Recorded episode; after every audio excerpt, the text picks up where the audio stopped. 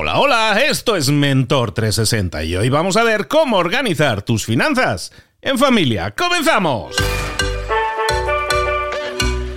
Buenas a todos, soy Luis Ramos, esto es Mentor 360, aquí estamos durante toda esta semana enfocándonos en mejorar las finanzas personales. Recuerda que cada semana tenemos un mentor diferente, que cada semana tienes a tu lado y te lleva de la mano además en tu crecimiento personal y profesional con algo en lo que es especialista. Te traemos los mejores mentores, los más especialistas en esas áreas para que te acompañen, para que te den, oye, también para que te den trabajo, ¿eh? porque esto no es solo aquí escuchar y, no, y mucho lilili y poco lerele hay que ponerse a trabajar, hay que ponerse en marcha, pasar a la acción para obtener resultados diferentes. Esta semana decíamos, estamos hablando de finanzas personales y tenemos a nuestra súper experta en, finanzas personales que nos ha puesto, pero mirando a Lourdes de ayer, que nos ha puesto a trabajar ahí, que hacer balances, que hacer números. Hay gente que va llorando por las esquinas diciendo, yo debo más que tengo. Bueno, pues vamos a trabajar en solucionar eso y vamos a trabajar incluso si puede ser en equipo. Hoy vamos a hablar un poco de eso y lo vamos a hacer con nuestra queridísima C Celia Rubio. Celia, ¿cómo estás, querida? Muy bien, contenta de estar aquí este segundo día de esta semana para seguir hablando de cómo transformar nuestras finanzas, de cómo organizar bien nuestro dinero. Y, me ponías en el título y yo me decías, hoy vamos a hablar de organizar nuestras finanzas, pero en familia. Eso parece el preludio a la guerra mundial, a la tercera guerra mundial, puede ser eso en algunos casos. Celia, ¿es eso de lo que vamos a hablar hoy de la guerra? Es eso de lo que vamos a hablar hoy, justo, de un tema que es cierto que muchas veces acaba causando guerras, acaba causando problemas, mucho más allá del dinero. Así que, yo creo que es importante que comentemos esta semana y que veamos qué podemos hacer para organizarlo también de forma eficiente. Pues hablemos un poco entonces de, finanzas, de finanzas personales, pero vamos a hacerlo en, en familia. ¿En qué nos vamos a centrar? En pareja. Vamos a empezar por las finanzas en pareja. ¿Qué deberíamos tener en cuenta para llevar unas finanzas personales? Sanas, sanas, ojo, he dicho sanas, sí, sanas, en pareja. Pues fíjate, en el episodio anterior nosotros ya estuvimos hablando ¿no? de qué era lo que nos había frenado hasta ahora, de dónde estamos en este momento y nos marcamos estos objetivos. Pero ¿qué pasa? Que es que si nosotros vivimos en, en pareja, ¿no? si convivimos en familia, muy probablemente en estos objetivos tengamos que tener en cuenta que no estamos solos y que a veces esto que nosotros establecemos sobre el papel, pues no solo depende de nosotros, sino que depende también de otra persona, sobre todo de nuestra pareja. Entonces, vamos a ver cómo podemos organizarnos de forma eficiente cuando estamos en pareja. Y esto realmente, como tú decías al principio, ¿eh? es algo importantísimo porque causa muchas guerras y sobre todo muchos divorcios. ¿eh? De hecho, eh, algunas estadísticas dicen que la principal causa de divorcio son los problemas económicos. O sea, un estudio europeo que se hizo el año pasado dijo que el 20% de parejas que se divorciaban afirmaban hacerlo directamente por motivos económicos y muchos otros, ¿vale? Hay muchos otros motivos, pero que también el dinero está eh, relacionado. Entonces, digamos que el dinero juega un papel fundamental en más de la mitad de divorcios, o al menos eso nos dicen las estadísticas. Después también hay muchos otros temas, pero sin duda controlar el dinero es importante, ¿no? Así que vamos a hablar de las claves para que el dinero no sea un problema en pareja. Pues explícanos, hay claves, entonces dice, hay varias claves. A mí me gustaría que habláramos de dos temas aquí. Fíjate que te estoy desmontando el, estudio, ¿eh? pero hay dos temas importantes. Una cosa es, yo creo, no sé de lo que vamos a hablar, ¿eh? pero aterricemos las finanzas en pareja, pero yo creo que también es importante aterricemos las finanzas cuando somos novios y todavía no hemos formado la pareja, porque yo creo que ahí se podrían evitar muchas cosas. No sé si vas a ir por ahí, pero yo creo que es algo importante que recalquemos. Totalmente. Yo creo que lo que vamos a ver hoy aplica tanto si estamos conviviendo, si ya tenemos una, pues una relación más consolidada o una familia, ¿Cómo? Si estamos empezando una relación, si estamos en estos principios, en este eh, noviazgo que aparentemente pues cada uno es independiente porque incluso vivimos en sitios separados y cada uno se organiza como quiera, aquí también es importante empezar a hablar y empezar a controlar el dinero. Así que estas claves te van a servir para ambas situaciones. Estés ahora mismo en el punto en el que estés. Fíjate, la primera de estas claves es la comunicación. A mí una de las cosas que me preguntan mucho es, oye, ¿cómo hay que hacerlo? Hay que tener cuentas compartidas, hay que tener cuentas separadas, hay que compartir el dinero, cada uno tiene que aportar lo mismo, hay que aportar según lo que ganemos. Pues mira, realmente aquí no hay ninguna receta secreta y no hay ninguna manera de hacerlo bien o de hacerlo mal. Lo que sí que te digo es que lo más importante es que hablemos, que haya esta comunicación. Yo creo que esta conversación de cómo vamos a hacerlo con el dinero, cómo me siento yo cómoda, cómo te sientes tú cómodo, Luis, y cómo podemos llegar a un acuerdo común, es importante hacerlo pues muy al principio. En este punto en el que tú decías, ¿eh? en este noviazgo, en este, oye, pues todavía no estamos conviviendo, deberíamos sentarnos y deberíamos hablar sobre dinero, que es algo que, como ya comentábamos en el episodio anterior, a veces nos cuesta porque es un tema tabú, porque estamos empezando una relación y oye, ¿quién en un principio de, la relación se sienta y se pone a hablar de dinero? Pues muy pocas personas, pero ¿cuántas parejas acaban teniendo problemas financieros, problemas con el dinero? Muchas. Entonces, lo primero sería sentarnos y ver cómo lo queremos hacer, determinar de esta manera, que no tiene que ser algo pues fijo, que se quede y que ya no cambie, sino, oye, ahora mismo, ¿cómo lo vamos a hacer? Cada uno se paga lo suyo, ponemos un dinero común, vamos a aportar Imagínate, pues cada uno aporta un 50% de, del sueldo para gastos de casa y para los gastos comunes. ¿Está bien? O todavía no vivimos juntos. Cuando salgamos a, cenar, ¿no? Pues ¿cómo lo hacemos? ¿Quién, mm, pagamos las cosas medias, cada vez paga uno, pero realmente es una conversación que es importante tener, porque si no nos damos cuenta que muchas veces yo tengo una expectativa de que la otra persona haga X y acaba haciendo Y y eso me acaba frustrando y eso acaba generando resquemor, acaba eh, generando peleas en la pareja. Entonces, la primera clave es sentarnos y hablar cómo lo vamos a hacer.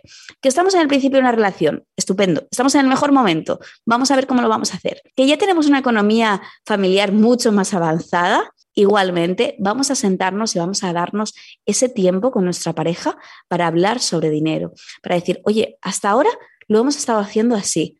Pero tú te sientes realmente cómodo? ¿Crees que sí es la mejor manera? ¿Habría otra manera de hacerlo? Porque a veces pues oye, una parte de la pareja tiene la sensación de que está aportando más, que está haciendo un esfuerzo mayor que la otra. Y no decimos nada porque es dinero, porque no queremos hablar de esto y porque no queremos meternos en este tema, pero poco a poco eso eh, nos va calando y nos va generando problemas. Entonces, vamos a mantener esa conversación y vamos a sentar las bases sabiendo que no hay maneras de hacerlo bien, que no hay maneras de hacerlo mal, pero que lo que es importante es que cada uno exprese su punto de vista, que vean cómo se puede hacer y, que, y llegar a este acuerdo común. Yo sí que creo, si me permites un consejo en esta parte, que lo mejor es hacerlo de forma pues equitativa, ¿no? Que cada uno aporte pues en función de lo que genera, en función de lo que gana, estableciendo, por ejemplo, un porcentaje. Oye, pues el 50% o el 30 o el 20 o el 10, dependiendo de la situación, se va para gastos comunes y el resto cada uno se lo administra de forma independiente. Porque yo creo que así mantenemos un poco este equilibrio. Por una parte es importante que cada uno tenga autonomía y cuando tenemos todo nuestro dinero en pareja, en familia, acaba generando algún problema de, oye, es que te has comprado demasiadas cosas este mes o es que has hecho este regalo que era demasiado caro. Y esto al final, eh, lo que decimos, va calando y no tiene mucho sentido. Entonces, de esta manera podemos tener una parte de la economía conjunta que cada uno aporte las dos partes, pero cada uno en función de lo que genera, de lo que gane de su situación, y otra parte que podamos administrar de forma independiente. Porque eso también nos va a ayudar mucho si nos vemos en el punto en el que, oye, es que yo quiero mejorar mis finanzas, yo quiero empezar a ahorrar, yo quiero hacer algo distinto, pero mi pareja no quiere. Esto es otro de los temas recurrentes. Yo tengo muchos alumnos en los cursos que me dicen esto de, oye, Celia, es que yo he empezado con esto, yo empecé a invertir, pero eh, mi pareja me dice que no, que esto le da miedo, que mejor gastar el dinero hoy. Entonces, claro, yo ya no sé cómo hacerlo y me, me acabo viendo pues entre la espada y la pared. Entonces, yo creo que mantener este equilibrio de una parte se va para las finanzas en familia, para los gastos comunes y otra parte se la queda cada uno para organizarse de forma independiente, es una buena manera de, hacerlo. La segunda clave sería marcarnos unos objetivos en común, ¿no? O sea, una vez que hemos hablado de cómo lo vamos a hacer, vamos a ver si nos podemos marcar unos objetivos financieros también en pareja, esto sería maravilloso. Y esto es, por ejemplo, imagínate que ya estamos conviviendo juntos, ¿no? Pues oye, dentro de los gastos de casa eh, queremos reducir un poquito los gastos porque queremos crear este fondo de emergencia común. Pues vamos a reducir los gastos de casa, de compra, de facturas, etcétera. Vamos a sentarnos juntos y a marcarnos estos objetivos en conjunto para trabajar un poquito como un equipo, ¿no? Y el tercer paso, la tercera clave sería este, establecer el plan. A partir de ahora, cómo lo vamos a hacer. O sea, si estamos aportando cada uno, imagínate, 500 dólares a la economía doméstica, ¿no? Pues, ¿qué vamos a hacer con estos 1.000 dólares en total? ¿Cuánto dinero se van para gastos de casa? ¿Cuánto dinero se van para comida?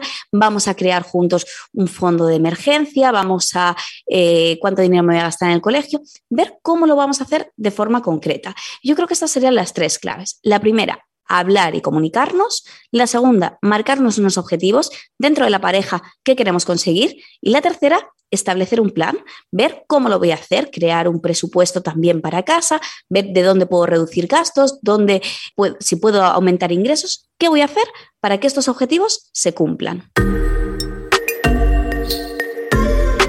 Estamos hablando con Celia Rubio, estamos hablando de finanzas personales y estamos hablando de algo importante, que es cómo integrar las finanzas personales en un entorno a veces tan complicado y tan dinamitable muchas veces como puede ser el de las finanzas personales en familia. Oye, Celia, estamos hablando de finanzas en pareja, incluso de hablarlo cuando somos novios, de hablarlo ya cuando somos pareja, de planificar juntos, comunicarnos, tener objetivos y metas y planes en conjunto pero luego llegan otras variables a la familia que también son complicadas de, explicar, a veces de cómo explicarle las finanzas a los niños, a los pequeños de la casa, cómo podemos manejar esos temas.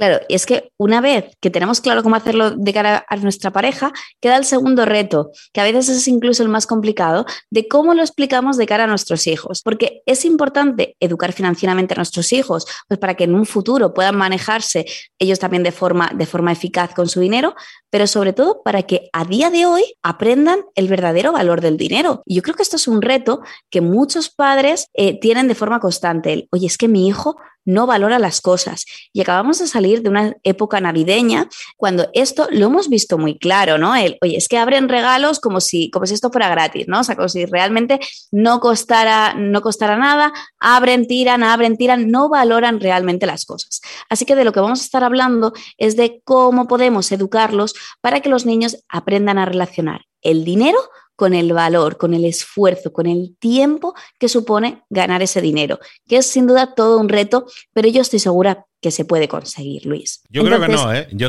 yo creo que no se puede. yo tengo una batalla continua con eso, pero bueno, a ver, explícame cómo lo podemos hacer. Fíjate, la primera pregunta sería cómo lo hacemos, ¿no? O sea, tenemos que pagárselo todo a nuestros hijos, les damos una paga para que así pues ellos aprendan cómo administrarse y cómo gastar el dinero y demás, pues yo te diría que estas son como las dos cuestiones más frecuentes o las, las dos corrientes que suelen existir y ninguna de las dos acaba de acertar, ¿no?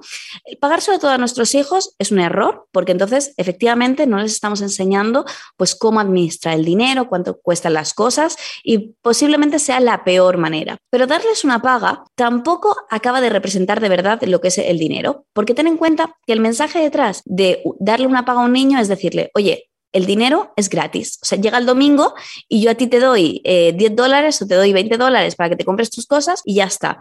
Sí, efectivamente el niño va a tener que aprender cómo administrar esos 20 dólares para que le rindan la semana completa. Pero realmente le hemos enseñado qué valor hay detrás del dinero. La respuesta es no. Directamente ha llegado un día, le hemos dado el sobre pues perfecto, y a la semana siguiente nos va a pedir otro sobre y así sucesivamente. Entonces, el reto es enseñarles que el dinero es la consecuencia de hacer un trabajo, de hacer un esfuerzo, de dedicar un tiempo a hacer algo, que es lo que todos nosotros hacemos en el mundo laboral. Entonces, mi recomendación aquí sería eliminar el concepto paga y sustituirlo por un sistema de comisiones. Me explico vamos a poner en casa algunas tareas fuera de las tareas obligatorias, ¿no? O sea, si tus hijas, Luis, por ejemplo, tienen que hacer la cama y recoger los juguetes como norma en tu casa cada día, eso lo van a tener que hacer. Pero vamos a poner unas tareas extra. Imagínate, arreglar un poco el jardín, sacar la basura, pasear a la mascota, eh, tender la ropa realmente cositas sencillas, pero que supongan un esfuerzo extra.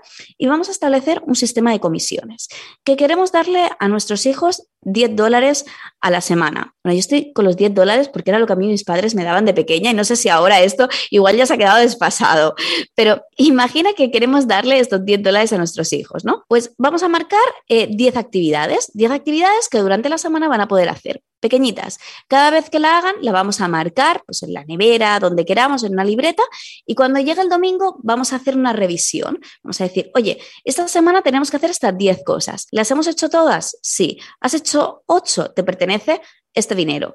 ¿Has hecho 10? Te pertenece la paga completa. Pero fíjate que de esta manera el concepto al final es el mismo. El dinero está saliendo de ti y tú se lo estás dando a ellos para que pasen la semana.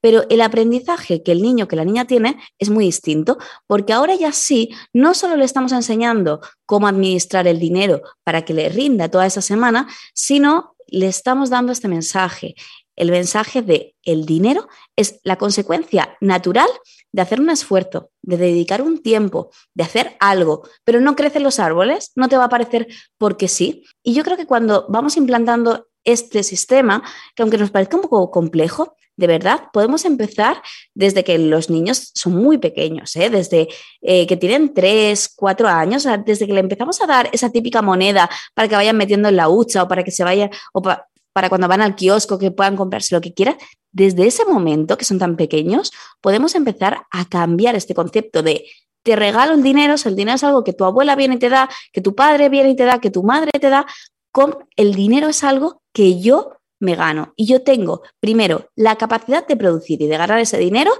y segundo, es mi responsabilidad, ¿no? O sea, yo decido si quiero esforzarme por conseguir más o si me quiero quedar aquí. Pues me parece muy sano, me parece muy sano que haya una contraprestación, ¿no? Una eh, le estamos pagando porque hagan las cosas bien y estamos animando también a que participen en las tareas de la casa, me parece excelente. Yo te apuntaría, no, voy a decir cosas buenas de mis hijas porque son muy muy bien portadas con el tema del dinero, la verdad, no, les voy a echar tierra, pero son muy bien portadas y, y, también algo que podemos hacer es el tema de enseñarles lo que es el emprendimiento, lo que es eh, buscarse un poco la vida, las castañas del fuego, que antes hace años se, que los niños montaban su puestito con, con el agua de limón y todas esas cosas que la vendían en la calle bueno, ahora lo pueden seguir haciendo. Yo tengo a mis hijas ahí haciendo pulseras, haciendo unas cadenitas para llevar las mascarillas, una serie de cosas. Están generando un dinero, ¿eh? Están generando, no me van a retirar todavía, la verdad, pero sí están generando dinero y es un dinero que ellas mismas luego pueden administrarse y todo eso. Hay muchas cosas que podemos hacer para que los niños sean conscientes del dinero, que al final es de lo que estamos hablando. Una de ellas es precisamente eso, la contrapartida por las tareas, como estabas diciendo, Celia. Y hoy hemos estado hablando de eso, de dinero en familia, rompiendo mitos, ¿no? Como decíamos en el día de ayer en que hablábamos de que, de que tenemos que empezar a hablar más abiertamente del dinero. Ayer hablábamos de cómo enfocarlo a nivel de, de dónde estamos y a dónde queremos llegar. Y luego pensar que no lo estamos haciendo solo y no lo estamos haciendo solos y que lo estamos haciendo con nuestra pareja, con nuestra familia y a todos involucrarlos en gestión mejor de las finanzas personales, pues nos va a dar muchos mejores resultados. Va a ser más fácil, hombre, al final el camino, si lo hacemos acompañado, es mucho más divertido. Celia Rubio, ¿dónde te localizamos? ¿Dónde sabemos más de ti? Y, dónde podemos darte un seguimiento ahí, porque tú estás hablando todos los días de finanzas personales en tus redes sociales. Eso sí lo sé. Sí, pues me puedes encontrar en cualquier red social como Celia Rubio.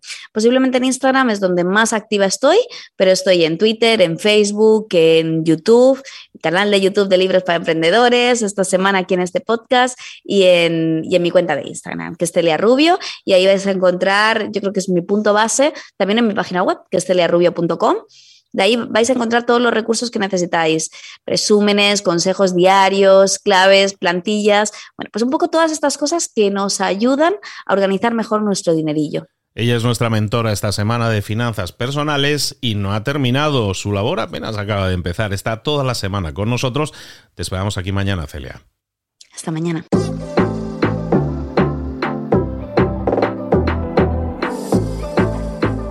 Y ahora pregúntate. ¿En qué quiero mejorar hoy? No intentes hacerlo todo de golpe, todo en un día. Piensa, ¿cuál es el primer paso que puedes dar ahora mismo? En este momento, quizás. A lo mejor te lleva dos minutos hacerlo. Si es así, ¿por qué no empezar a hacerlo ahora? ¿Por qué no empezar a hacerlo ya, en este momento? Ahora. Cierra los ojos. Respira hondo y repite, sé lo que tengo que hacer. Sé cuál es el siguiente paso. Voy a darlo en este momento. Piénsalo, siéntelo y hazlo.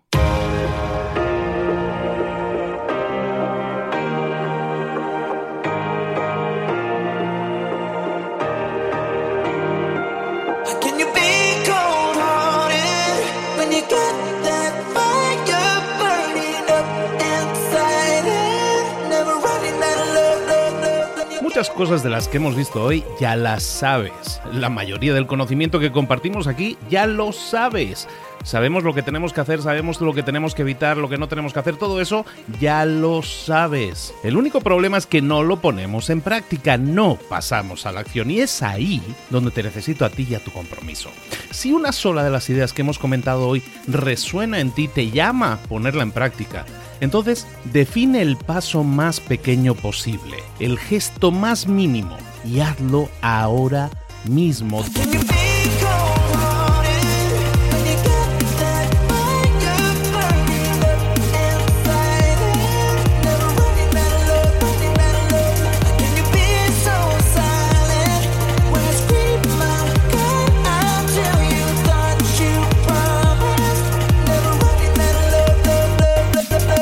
Hablo de crecimiento personal, pero también de crecimiento profesional. Expandir tu red de contactos, mejorar tus relaciones con los demás, aprender alguna cosa nueva, poner en práctica una pequeña técnica que te ayude.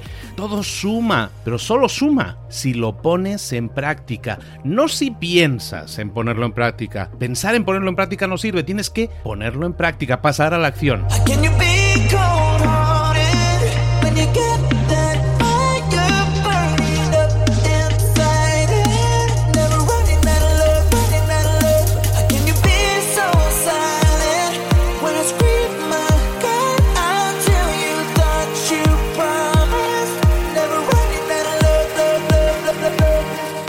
Acuérdate de este ingrediente secreto también. El ingrediente secreto es la actitud. Tu actitud. Tu actitud transmite. Si sales a la calle con ganas, la gente lo va a notar. Si sales a la calle sin ganas, la gente también lo va a notar. El mundo está ahí fuera, te está esperando, por lo tanto sal ahí fuera, sal a la calle y sal con ganas, sal con actitud. No esperes a mañana, ya sabes lo que tienes que hacer y ya sabes que lo puedes hacer hoy. No veas pasar la vida, vive la vida. Tienes las mismas 24 horas que tienen los demás, haz que valgan la pena. Entrega en estas próximas 24 horas tu mejor versión. Te esperamos aquí mañana para continuar creciendo. Te esperamos aquí mañana con más mentores, pero el día de hoy está completito delante de ti. Así que ponte en pie pisa fuerte, respira hondo, sal ahí fuera y conquista tu día.